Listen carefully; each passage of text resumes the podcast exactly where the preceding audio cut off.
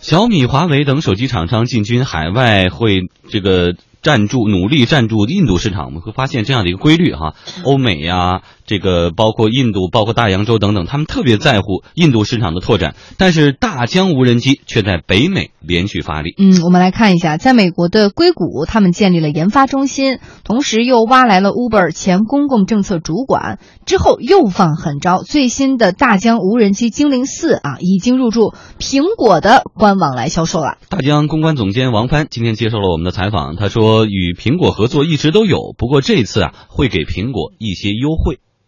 苹果的它的官网就是 apple.com，他们的官网的商城也好，它的零售店，也就是我们平说的苹果的直营店，它呢在一直以来都有第三方产品的销售，只是摆在相对比较就是作为配件啊，或者是有一些玩具啊之类的呃不在卖。我们。大疆和苹果在销售渠道上的合作，现在并不是从现在开始的，之前就已经有了。呃，在这个线上和线下，苹果的很多店里面都有我们的大疆无人机的产品，是主要是精灵的三代。那么这次呢，精灵的呃第四代产品，就是我们三月一号北呃呃美国时间三月一号在纽约全球首发的这个产品，我们和苹果的总部达成的协议就是。全球的首呃，就实体店的首发权，我们是给他们的。三月一号开始，就是我们大疆自己的官网，还有自己的线上渠道，呃，以及苹果网站都能够进行预购。然后在三月中旬的时候，全球只有苹果的这个线下渠道能够买到呃第一批的呃精灵四无人机。在几周之后，那我们其他的全球的经销商才开始有现货。这个是给苹果的一个。特殊的优待吧。嗯，而且呢，我们的记者发现，在苹果的官网上啊，如果我们点击 iPhone 碰呃配件，就能够看到大疆的身影了。这个价格呢是八千九百九十八元人民币，比大疆的官网价格要便宜一块钱。啊，这个大疆的公关总监王帆表示说，因为苹果网页上的价格都是以八结尾的，所以呢，大疆也就入乡随俗了。那大疆为什么不涨九块钱呢？这不也是以八结尾吗？所 以大疆啊，这个销售体系。是线上线下同步全球销售。线上除了大疆官网、苹果以外，在京东、苏宁、亚马逊、Best Buy、百思买，还有这个国内外的一些电商平台也都会有销售。不过，销售占比大块还是线下的这些实体店，占比百分之七十。王帆说，除了合作伙伴的门店以外，大疆呢还将自建门店，海外市场是重点。在一线城市、二线城市去推广实体店、授权的零售店。那么目的呢是希望能够让更多的广大的对无人机不太了解的消费者能够有一个亲身体验这个无人机的机会。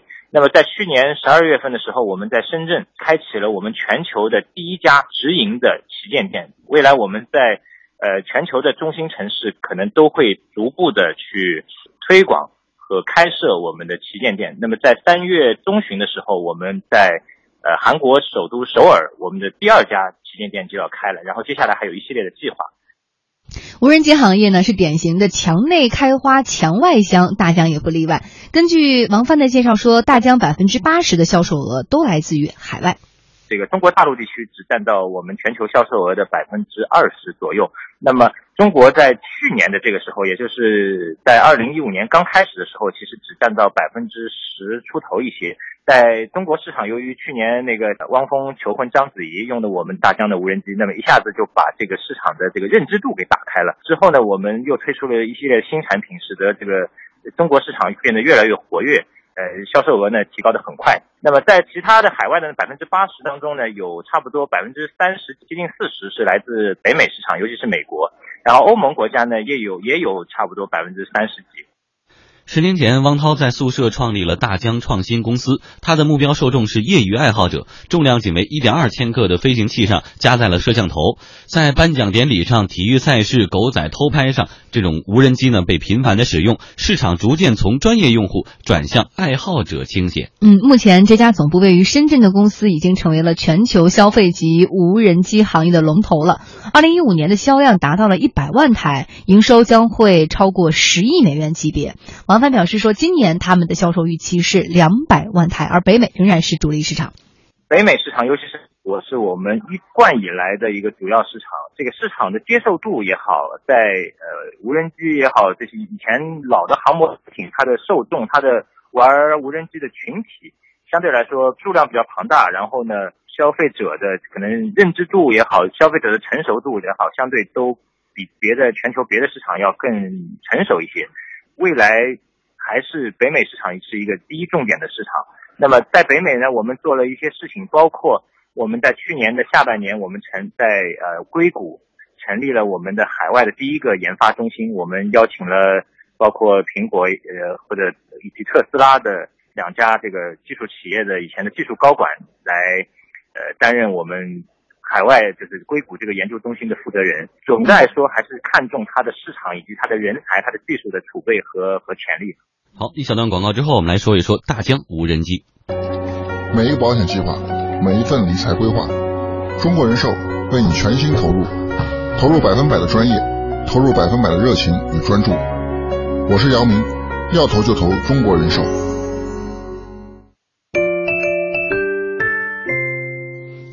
我们看到大疆在二零一六年是信心满满哈，要达到两百万的一个销量。呃，而且他刚刚也说了，主攻市场依然是北美市场。但是我们看到美国呢，美国方面是加强了对于无人机的管控，一是要求个人用户必须得申报，同时你还得给这个无人机打上编码，一旦出了事儿就得追责。所以说管控有点严格。那在这样的一种监管环境之下，大疆在北美的市场还能够按照他所想象的那么顺利的去拓展吗？会不会达不到这么好的销量呀？嗯，应该说管控是出于大这个无人机在整个世界所造成的一些险情吧啊，因为嗯，在美国，然后包括在其他国家，你比如说在美国的加州，有一次呢，就是这个。这个消防部门打算去灭火的时候，然后在这个就是消防的那个直升飞机在打算去灭火的时候，然后在空中就遇到了五架相互追逐的无人机，就导致这个消防的直升飞机没有办法作业，然后只好撤回到原地，然后就导致了整个的这个呃这个灭火被延迟了二十多分钟。还有呢，在别的国家发生过类似的事情，就是客机在起飞和降落的时候都碰差点就跟无人机相撞等等。还有呢，就是。呃，无人机它有一些技术的失控的时候，它撞到了建筑物，然后掉下来，险些砸伤人，然后险些酿成事故等等这些问题，你都会发现说，对无人机进行监管其实是有必要的。我今天看到的一条新闻挺有意思啊，就是在这个两会上，是这个百度的李彦宏先生提出了一个议案，就是啊，他是有关无人驾驶汽车的啊，不是无人机的。那么他认为呢，他的一个倡议呢，是我我国的现有的一些，尤其是交通。通的政策法规应该对这个无人机相适，呃，不是无人无人的驾驶汽车相适应，然后进行一些调整。那你最后你就会发现，从政策来说的话，监管其实对于无人机来说是个好事情。啊，就是如果没有监管，就是政策不明朗的话，其实对他未必是好事情。嗯啊，那监管明确告诉他，比如说无人机你必须有一个个人的登记，对吧？让每一个无人机和它的主人之间有一个啊这个这个信息的连接，一旦出事，我们可以去追责。那我觉得这个对于无人机整个的市场的开拓来说挺好的，因为它是一个确定性的政策，确定性的政策就比没有政策强。嗯，好，谢谢何木。中国太平保险集团近百年的民族品牌，立足香港，守护全球华人的中国梦。保险就是保太平，中国太平保险集团。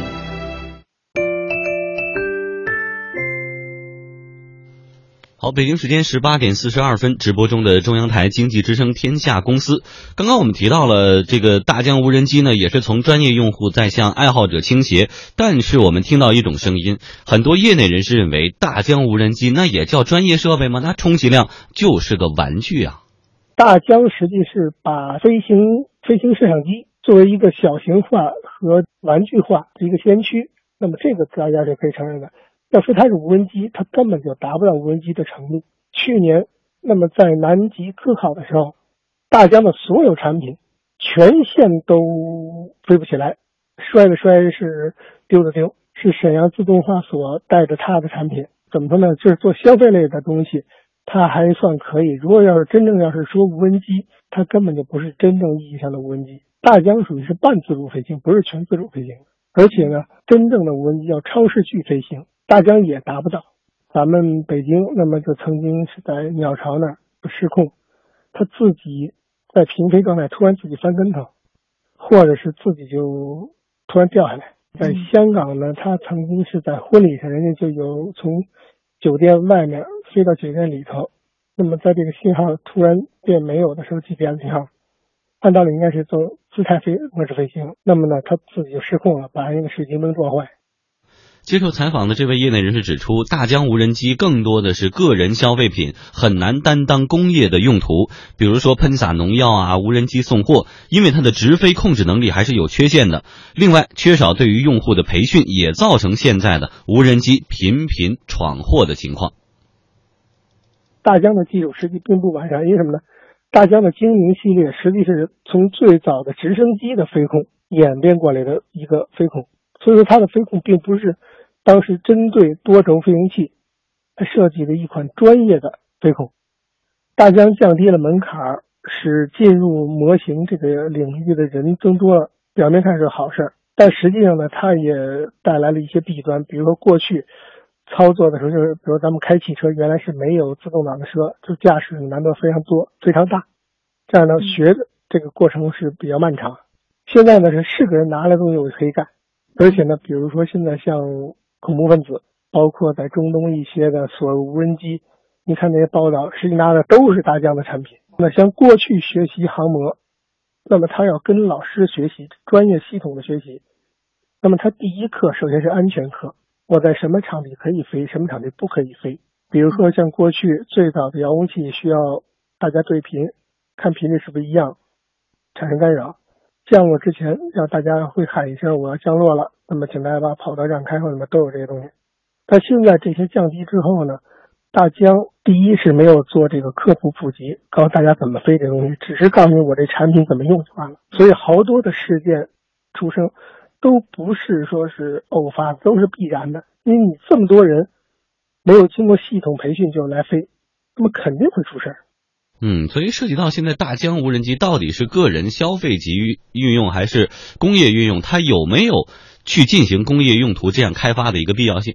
那我刚才这个被采访对象提到说，大疆在这个南极科考的过程当中是没有飞起来，玩不但是我又想到另外一个问题，其实对于大部分人来说，他们去南极的机会还是比较少的吧。